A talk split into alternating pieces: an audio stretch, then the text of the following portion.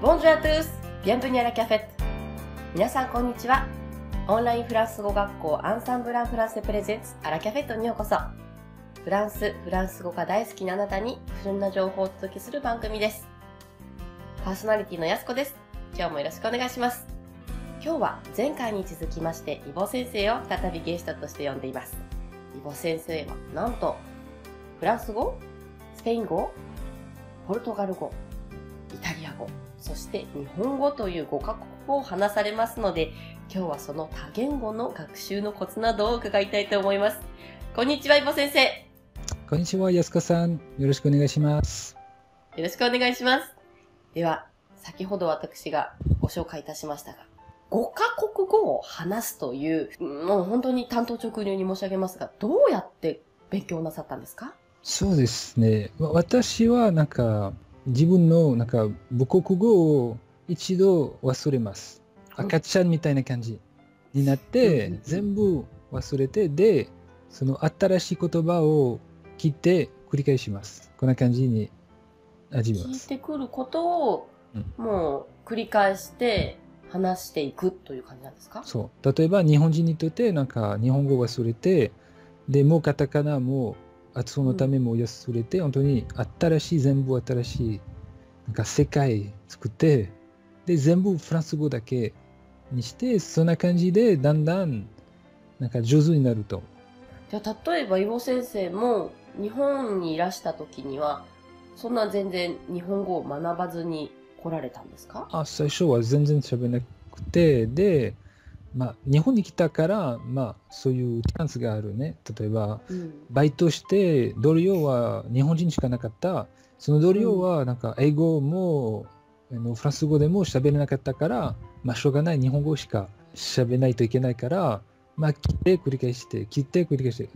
最初はもちろん全然わからなかった。でも、だんだんなんか出てくる。突然で、お 喋れる。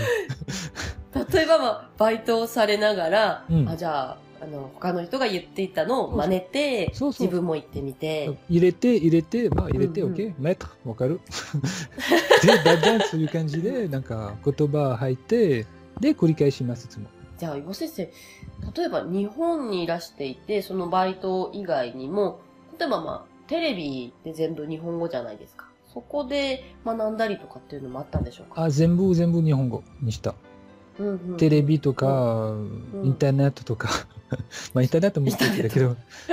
そう家族だけを電話するはまあもちろんフランス語だったけど、なんかテレビ全部全部日本語にした。もうフランス語を忘れました。うん、うん、それで、例えば状況で、こういう時にはこういう言葉を並べるんだな、みたいな。フレーズをそのまま覚えていって、じゃあ、その、例えば文法といった事柄はあまりされなかったんですか？まあ、これから勉強する、文法。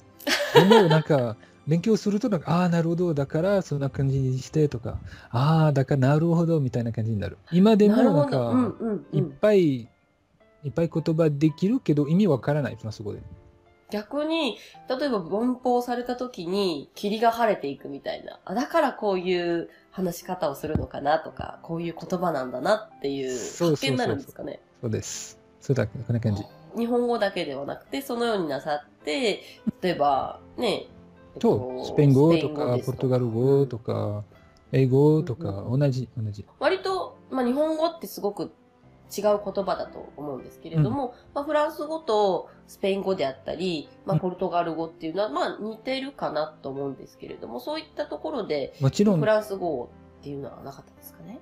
えもちろんの方が簡単、勉強するとき。だけど、うん、なんか、もしフランス語と一緒混ぜたら、なんか、ぐちゃぐちゃになる。うん、そのスペイン語とか、似てるから、ぐちゃぐちゃになる。だから、そう、分かれた方がいい。うんで、新しい言語を本当に最初から全部やらないといけない。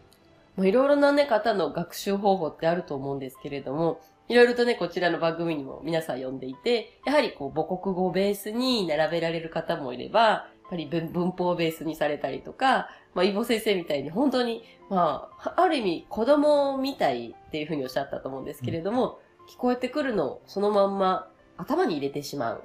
それ使ってしまうといったやり方なんでしょうか。それで語学語も喋れるなんて本当にすごいですね。いやいや、そんなことない。だけど、まあ、一番大事も分かってほしいのは時間かかる。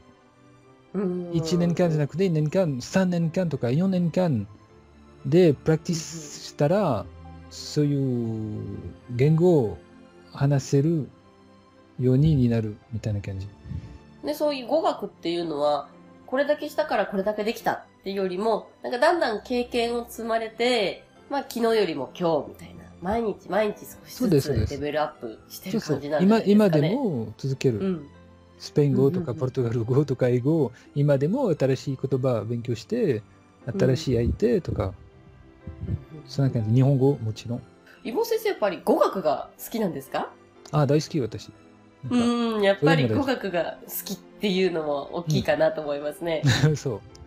そう、でもこうやってね、やっぱり私日本人なので、外国の人とその人の言葉で喋るっていうことは、やはり楽しいことですよね。そうですね。全然違うと思う。もっと今、日本語喋れるから、日本の方が楽しい。うん。やはりその国の言葉がわかるっていうのは、そのね、人のことがわかることになるので、すごい楽しいことですよね。では皆さんもぜひ、イボ先生のように、ね、もちろん文法大事だと思うんですけれども、文法にとらわれずに、聞いてみたことをまず話すといったスタンスで、外国語を皆さんマスターしてみてはいかがでしょうか。イボ先生、今日もありがとうございました。ありがとうございます。さて、皆さん、今日のアラキャフェットいかがでしたか？伊保先生の独特な語学センス、素晴らしいですね。皆さんもぜひ、子供に戻ったつもりで語学を勉強してみてください。次回は、伊保先生のフランス語のレッスンについて伺いますので、ぜひ皆さん楽しみにしていてください。そして、こちらの番組では皆さんからご意見、ご質問など、こちら、ラジオアットマークアンサンブル FR.com までメールを募集していますので、皆さんお寄せください。それでは、アビアトーこんにちは、アンサンブルのミキです。本日のポッドキャストはいかがだったでしょうか？この番組を聞いてくださったあなたに素敵なプレゼントがあります。お申し込みは、アンサンブルアンファンセオフィシャルサイト http コロンスラッシュスラッシュアンサンブル FR.com のお問い合わせにアクセスしていただき、必要事項をご記入の上、ポッドキャストを聞きましたとメッセージをお送りください。フランス語学習に役立つ特別ビデオをプレゼントいたします。たくさんのご応募お待ちしております。それでは次回のアラカフェットも楽しみにしていてくださいね。アビアント、オーバー。